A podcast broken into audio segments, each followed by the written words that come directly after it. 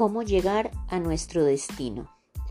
Si queremos llegar al destino que Dios nos tiene preparado, debemos empezar por evaluar nuestra vida y todo lo que hemos hecho y también lo que hemos dejado de hacer. Debemos colocar en una balanza nuestros actos, pensamientos, sentimientos e incluso las omisiones, pues todo esto forma parte de lo que estamos hechos. Tratar de ponernos a cuenta diariamente con Dios y con nuestros semejantes debe ser uno de nuestros principales retos. Como no sabemos qué día ni a qué hora seremos llamados, es bueno estar en paz con Dios y con quienes nos rodean. Muchas personas pueden pensar, bueno, ¿y por qué le dio a esta por hablar de esto? Les diré, porque es una realidad de la que nadie se puede escapar y es mejor asumir una actitud realista ante esta verdad y tratar de concientizar a las personas que sepan cómo vivir y aprovechar cada segundo que nos es regalado. La vida se nos va en un abrir y cerrar de ojos y si nos descuidamos, se nos va la única oportunidad de convertirnos en seres útiles con posibilidades infinitas de hacer que nuestra vida valga la pena.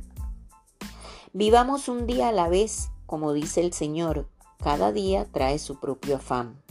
Pero vivámoslo con Dios en nuestro corazón, entregando lo mejor de nosotros y procurando ser cada día mejores personas. Lamentaciones 3:23 nos dice, Mi porción es Jehová, dijo mi alma, por tanto en él esperaré. Sí, hermanos, debemos vivir esperando en Dios, debemos estar preparados para cuando nos llame a su presencia. Es difícil pensar en este momento, pues nos hemos encargado de generar lazos emocionales que son muy difíciles de soltar. No pretendo asustar a nadie, pretendo ahora que aún tenemos tiempo y podemos poner en calma nuestra vida y nuestros sentimientos, pues solo nos llevaremos lo que tengamos en el alma y en el corazón. Tratar de vivir en paz consigo mismo y con todo lo que nos rodea. Ese debe ser nuestro objetivo. Aprender a disfrutar cada respiro, disfrutar cada día y sentirnos bendecidos porque muchos no pueden amanecer. Vivir dando gracias por nuestros seres queridos, aprendiendo a amarlos y a valorarlos como ellos son, aceptando nuestras diferencias y amándolos a pesar de sus defectos, pues todos también estamos llenos de ellos. Disfrutar del sol, del aire, del viento, de la lluvia y de la noche.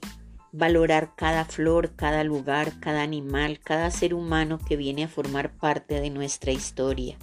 Aprender a vivir la realidad de cada día, sea cual sea, y con fe y confianza aferrarnos al Dios de la vida. Cada ser humano tiene su propio destino, sin importar si son hijos, hermanos, todos tenemos que llevar nuestro propio equipaje. Nadie puede ayudarle a otro a cargar lo que ha construido o destruido de su existencia. Llegamos sin nada y sin nada nos vamos. Las riquezas son superfluas y no se van con nosotros. Solo nos llevamos lo que construimos con nuestro corazón. Por, eso debemos hacer ligero nuestro equipaje y llevarnos lo que en verdad tenemos en el alma. Nada más nos podemos llevar, nada más podemos pasar al otro lado. Entonces hagamos que este viaje sea para cada uno de nosotros más que la muerte.